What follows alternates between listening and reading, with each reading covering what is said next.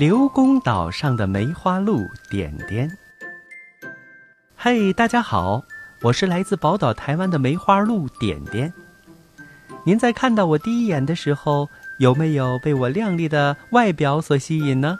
我可是公认的气质美女哟。在鹿类当中，我们梅花鹿是最美丽的。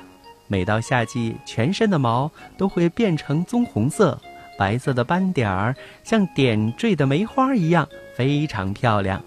在台湾少数民族中，我们梅花鹿被视为吉祥的神鹿。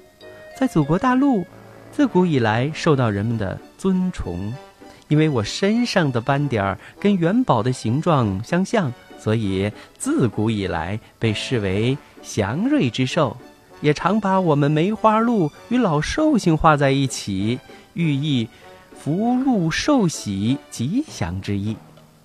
细心的朋友一定发现了，我与您平常看到的梅花鹿在体型上有所不同。是的，我的体型较大，体长大约一百五十厘米，比普通的梅花鹿要大一些。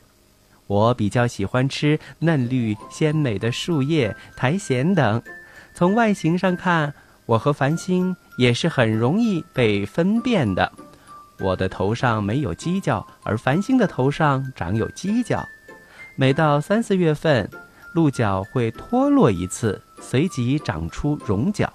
我们的鹿茸具有较高的药用价值，是中国富有盛名的中药。繁星的体积比我大了一倍，非常有安全感。说了这么多，大家知道我是怎么来到美丽的刘公岛的吗？大家是否还记得祖国大陆赠送给台湾的团团圆圆吗？二零零八年十一月，海协会与海基会在台北会谈期间，共同宣布两岸互赠大熊猫、拱桐树与长鬃山羊、梅花鹿。十二月份，带着大陆人民深情厚谊的大熊猫团团和圆圆落户台湾。二零零九年，两会共同决定，台湾将回赠大陆两只梅花鹿、两只长鬃山羊。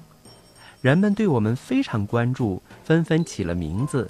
在票选中，我们的名字以繁星和点点获得最高人气。繁星点点。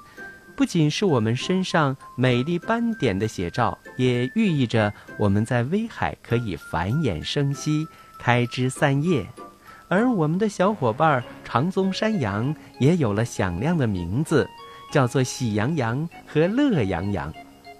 为了给我们创造良好的生活区域，刘公岛国家森林公园在原规划设计的基础上精心选址、精心设计。